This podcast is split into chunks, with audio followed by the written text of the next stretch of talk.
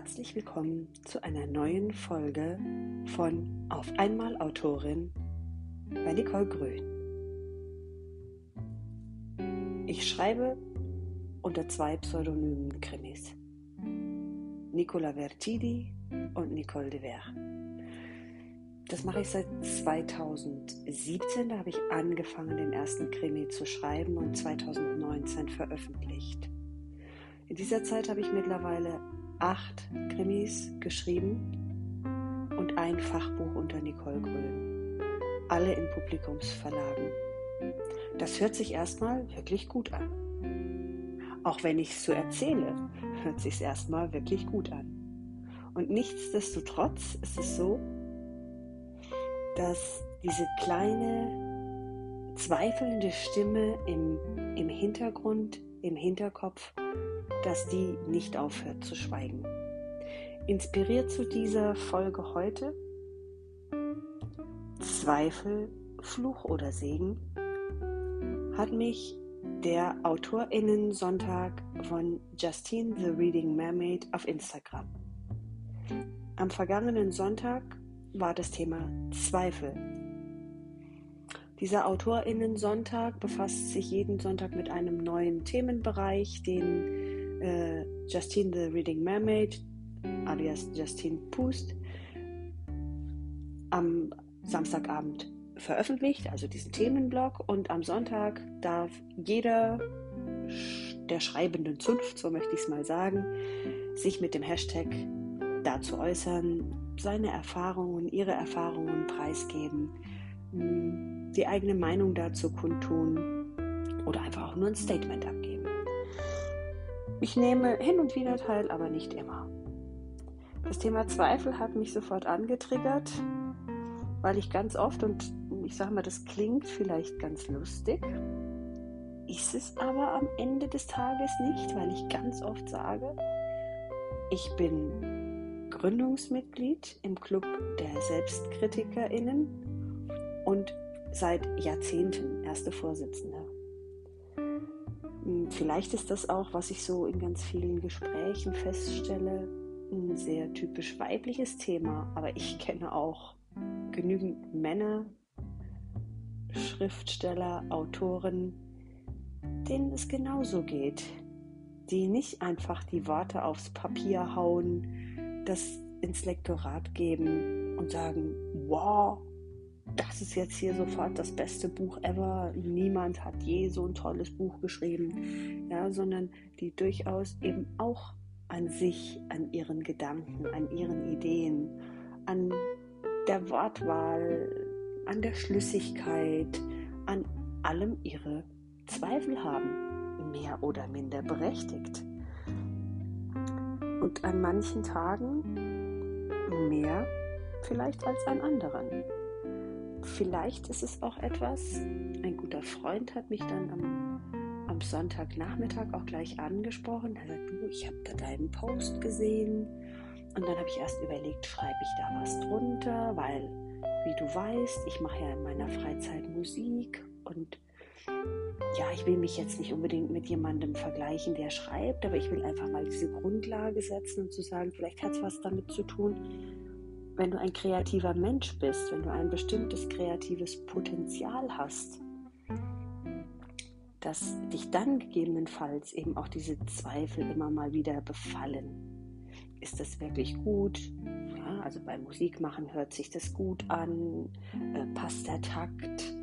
Oder beim, beim, wenn du dann halt vielleicht auch noch dazu singst, also jetzt nicht nur irgendein Instrument spielst, irgendein Instrument spielt, soll sich nicht despektierlich anhören, ähm, weil ich weiß, wie schwer es ist, Instrumente zu spielen. Ähm, ist es beim, beim, beim Singen, hast du die Tonlage getroffen, konntest du den Ton halten, hast du genügend Luft gehabt?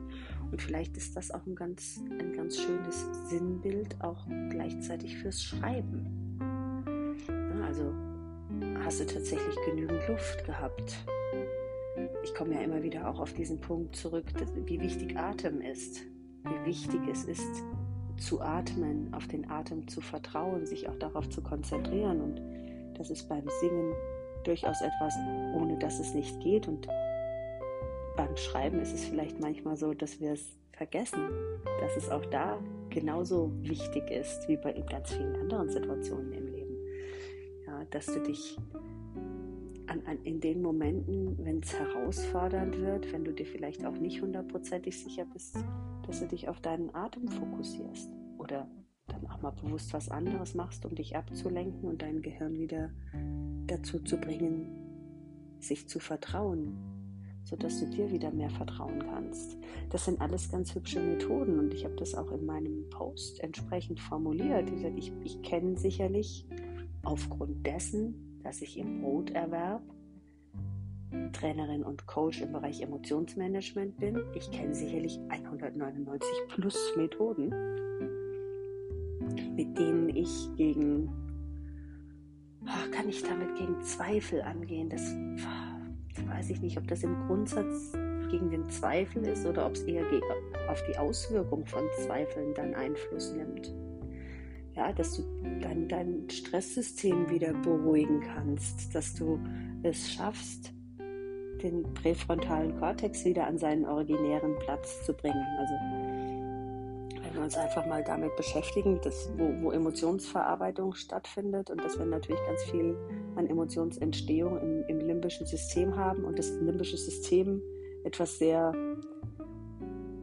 Ursprüngliches ist, was keine Art, also es hat irgendwie kein Game Control, das hat keinen Überhitzungsschutz. Ja? Wenn das limbische System, also unsere Emotionen, wenn die einmal anfangen zu feuern, hm, dann kann das leicht dazu führen, dass man so lange feuert, bis man nicht mehr kann. Dass dann das typische Ausgebranntsein entsteht. Ja? Hm.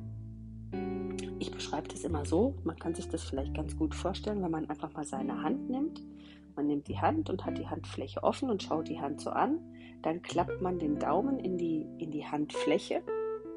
Und der Daumen, der ist das limbische System. Und wenn man den halt so ein bisschen hin und her bewegt, könnte man sagen, so, das ist jetzt mein limbisches System, das feuert. Die anderen vier Finger, die jetzt immer noch gerade gestreckt sind, die sind der präfrontale Kortex, also der Bereich in unserem Gehirn, hm, in dem denkendes und planendes Handeln stattfindet. Und wenn alles gut läuft, also wenn ich in einer guten Performance bin, jetzt Emotionalität und Stress mich nicht übernommen haben, dann klappe ich jetzt diese vier Finger quasi über den Daumen und schließe den, den Daumen ein, so als würde ich quasi den Daumen drücken. Das wäre so ein Idealfall. Dann habe ich die Möglichkeit, mich darauf zu verlassen, auf vieles Erlerntes zurückzugreifen. Ich habe die Möglichkeit, wie gesagt, klar verständliche Sätze zu formulieren, Zusammenhänge zu konzipieren, in, in, in, beim Krimi-Schreiben natürlich auch für Verwirrung zu stiften, aber gezielt für Verwirrung zu stiften. Also auf jeden Fall dafür zu sorgen, dass das, was ich produziere, ein entsprechend mehr oder minder gutes Leseerlebnis bei den zukünftigen LeserInnen hinterlässt. Ja? Oder auch eben entsprechend im, im, im Lektorat so wahrgenommen wird, dass es schlüssig und logisch ist. Wenn ich jetzt in dem Moment komme, dass mich vielleicht die Zweifel übernehmen, dass ich mir also selbst nicht mehr so sehr vertraue, dann übernehmen mich entsprechend emotionale Zustände, dann übernimmt mich gegebenenfalls Stress. Und das muss man sich so vorstellen, als würden jetzt diese vier Finger, die den Daumen umschließen, die fahren einfach wieder nach oben, der Daumen sitzt frei und der Daumen fängt an, ja, wenn du den mal so hin und her bewegst, der Daumen fängt an zu zappeln. Das ist, wenn das limbische System feuert. Dann ist der präfrontale Kortex einfach nicht an seinem originären Platz. Und deshalb fällt es uns oft so schwer in, in solchen Situationen, wenn wir, ja, vielleicht ist Zweifel auch eine Form von Überforderung, keine Ahnung, wenn wir an diesen Punkt kommen, dass wir unzufrieden sind und unzufrieden, wenn wir das Wort mal betrachten, also wir sind nicht mehr im Frieden. Wir sind auch nicht mehr im Frieden mit uns selbst. Zweifel können, können nagen und können ganz furchtbar unglücklich machen. Bringen Menschen dazu, Geschriebenes zu löschen, bringen Menschen dazu, für diejenigen, die vielleicht sogar noch, also ich kenne einige KollegInnen, die auf Papier auch noch vorschreiben, die dazu führen, dass du dein, dein Papier zusammenknüpfst und in den Müll wirfst. Ähm, und wenn du in, in, in, in so einem Zustand bist, dann bekommst du einfach auch das nicht mehr so leicht hin, dass es dann plötzlich, wenn du es das nächste Mal anguckst oder wenn du es weiter anguckst, dass es dann gut wird. Weil diese, diese Regulationsfähigkeit im Gehirn einfach, die uns über den präfrontalen Kortex gegeben ist, weil der das limbische System quasi umschließt und wieder beruhigt, weil die eben in diesem Moment nicht vorhanden ist. Und dann fällt es uns auch ungeheuer schwer, logisch zu sein. Dann fällt es uns auch ungeheuer schwer, so mit Abstand auf das, was wir produziert haben, drauf zu gucken. Und dieser Abstand wäre vielleicht an vieler Stelle, vielerlei Stelle genau notwendig, um auch diesen, es gibt keine Objektivität, aber um diesen etwas objektiveren Blick zu bekommen auf etwas. Also mir geht es manchmal so, wenn ich dann das, Manuskript abgegeben habe und es von meiner Lektorin zurückkommt mit, mit Anmerkungen, was ich gegebenenfalls äh, ändern, wegstreichen, hinzufügen darf. Wenn ich dann das, was ich geschrieben habe, nochmal durchgehe, dass ich an mancherlei Stelle dann tatsächlich denke, ach ja, das ist ja gar nicht so schlecht. Ja, dann ist erstmal so ein Stückchen Abstand dazu entstanden, den ich nicht habe in dem Moment, in dem ich im Schreibprozess drin bin. Da habe ich keinen Abstand. Da fällt es mir persönlich auch ungeheuer schwer, überhaupt Abstand zu halten. Ähm, weil ich ja auch in die Geschichte involviert bin, weil ich in den Ablauf involviert bin, weil ich ein Stück weit in der Geschichte und mit den Protas lebe. Und dann kriege ich diese sagen wir mal, professionelle Distanz, die kriege ich einfach nicht hin, die bekomme ich nicht. Und umso leichter fällt es mir, dann eher verurteilend mit mir selber umzugehen oder mit dem, was ich da verfasst habe, als eben mit einem entsprechenden Abstand drauf zu schauen und zu sagen, oh ja, ist ja vielleicht doch gar nicht so übel. Ja? Äh, dieser Bereich der, der, Insel, wenn wir jetzt mal nach Kreta gehen, zu den Kreta-Krimis, dieser Bereich der Insel ist genauso beschrieben, wie er ist. Das liest sich doch ganz gut. Und ähm, das ist jetzt, das bedeutet an der Stelle nicht, dass die Zweifel komplett ausgemerzt sind. Ne? Das bedeutet nur an der Stelle, dass so dieser, dieser logisch denkende Bereich des, des Gehirns, mein logisch denkender Bereich, dann wieder ein bisschen die Führung übernimmt und mit dieser Bewusstheit auf das Ergebnis schaut. Ähm, beim Schreiben dieses Posts am Sonntag habe ich auch darüber nachgedacht, ob Zweifel vielleicht auch eine bestimmte Form von Antrieb, eine bestimmte Form von Antrieb sein können. Und ich habe es einerseits bejaht, weil ich gedacht habe, ja, es ist ja vielleicht auch eine Fähigkeit, die durchaus unterstützend ist. Nicht alles, was ich produziere, gleich mega geil zu finden und so, boah, also Nobelpreis verdächtig hier. Ähm, sondern auch immer wieder kritisch hinzuschauen und nochmal nachzufeilen, nochmal ein Wort auszutauschen, nochmal zu gucken, ist es wirklich schlüssig, passt das alles? Ja, ähm, da ist vielleicht der Zweifel tatsächlich so eine Form von Triebfeder, die auch immer wieder dahin führt, zu sagen, bleib aufmerksam. Dann würde ich Zweifel vielleicht fast in, in, so einer, in so einer emotionalen Ecke von Sorge ansiedeln. Ja, zu zweifeln heißt nicht sicher zu sein. Und wenn ich mir jetzt die Emotion Angst angucke, die so quasi die, die die übergeordnete Emotion im Bereich Sorge ist, dann ist das, was Angst antriggert, das Gefühl, nicht sicher zu sein, also sich in bestimmter Form bedroht zu fühlen.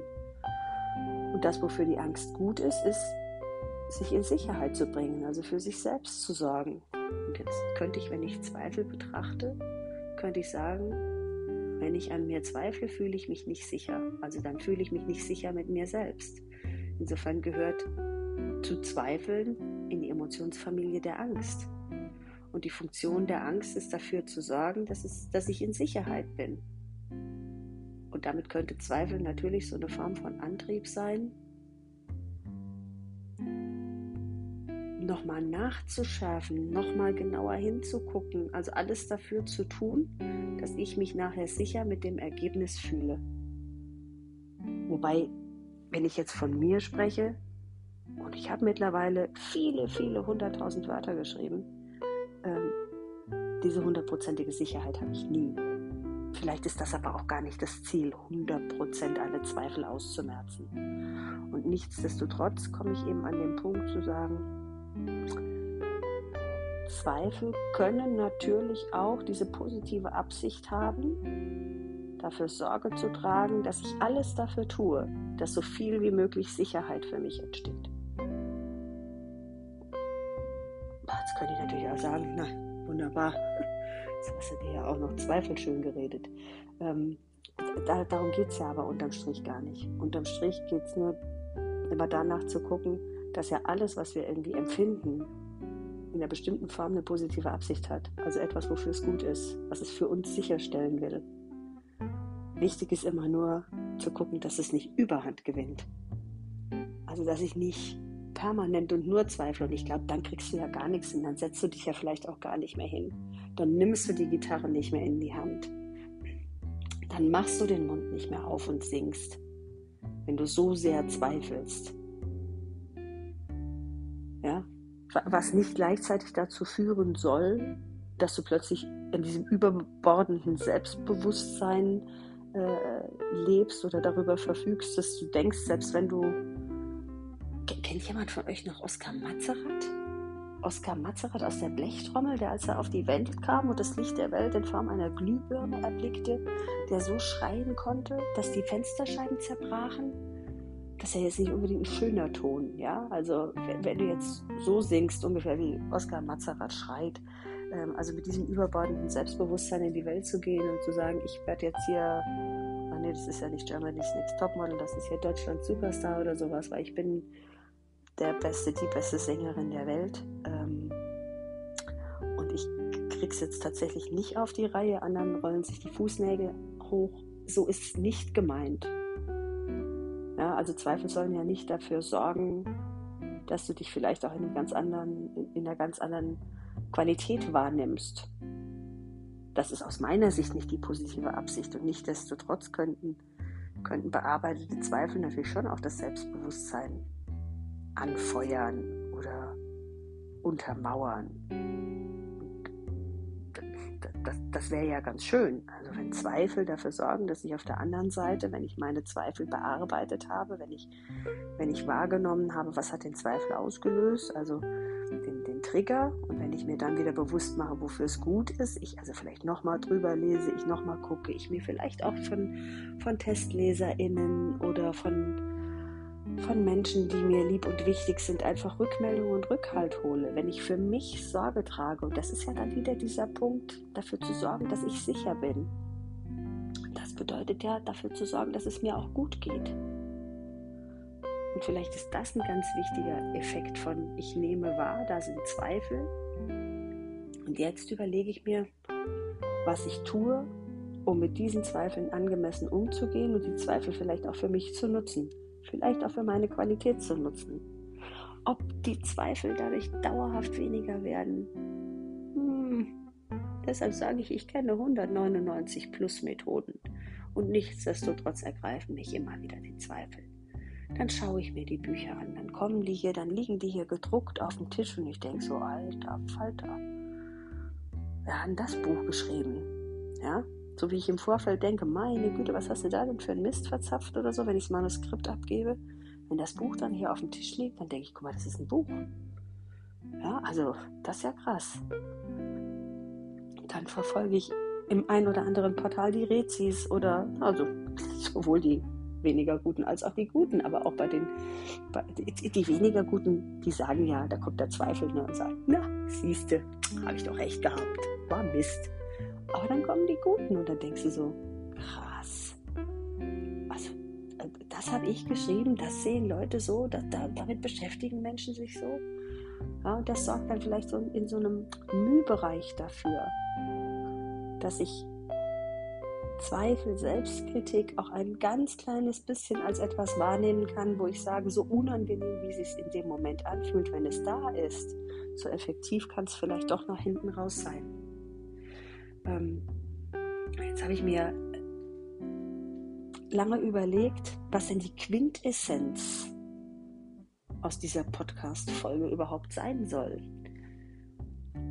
Und ich kann nicht sagen, hey Leute, merzt eure Zweifel aus. Oder ich kann nicht sagen, hey Leute, stürzt euch in eure Zweifel. Ja, weil weder das eine aus, meine, aus meiner Sicht gut ist noch das andere. Also nur in Zweifel zu leben macht krank, weil äh, schon, schon Rainer Werner Fassbender hat gesagt, Angst essen Seele auf. Ja, und wenn, wenn ich Zweifel eben in der, in der Emotion Angst ansiedle und ich permanent quasi in dieser Grundangst lebe, das ist auf gar keinen Fall gesund für den Organismus. Und nichtsdestotrotz denke ich eben auf der anderen Seite ein bisschen, und jetzt setze ich das mal in Anführungszeichen, gesunder Zweifel kann durchaus dafür sorgen, dass wir etwas besser werden. Dass wir vielleicht mit, mit jedem Wort, das wir schreiben, mit jedem Kapitel, das wir schreiben, dass wir, dass wir damit besser werden, wenn wir auch mal zweifeln ist das jetzt gut? Ich überlese es nochmal. Ist das jetzt gut? Ich gönne mir eine kurze Pause und mache mir den Kopf frei. Tu was für mich, dass ich ein Neuronen, ein neuronales Feuerwerk in meinem Kopf habe und dann wieder beflügelt an mein Buch zurückkehren kann. Ähm, oder dass ich mich einfach im, im Kreise meiner Lieben aufhalte und mich mit ganz viel Liebe auftanke. Oder ich einfach Dankbarkeit empfinde für das, dass ich überhaupt schreiben darf. Und das ist ein mega schöner Gedanke. Und damit möchte ich auch schließen, mit dem Thema dankbar zu sein, überhaupt schreiben zu dürfen. Und ich glaube, dass Dankbarkeit die effektivste Möglichkeit ist, mit Zweifeln immer wieder umzugehen. Sich klar zu machen, dass es ein Geschenk ist, überhaupt schreiben zu können. Dass es eine Begabung ist, die wir haben, die nicht jeder hat. Das merzt Zweifel nicht 100% aus, aber zu einem großen Teil. Dankbarkeit macht glücklich und gesund. Das beweisen ganz viele Forscher. Das waren meine Gedanken zum Thema Zweifel für die schreibende Zunft. Ihr Lieben, ganz herzlichen Dank, dass ihr mir auch heute wieder eure Aufmerksamkeit geschenkt habt. Und vielleicht kann ich ein bisschen dazu beitragen, dass ihr etwas weniger an euch zweifelt oder im Zweifel auch die Chance sehen könnt. Ich auf jeden Fall bin dankbar für jede, jeden von euch, der die mir zuhört. Ganz herzlichen Dank und bis zum nächsten Mal bei Auf einmal Autorin von Nicole Grün.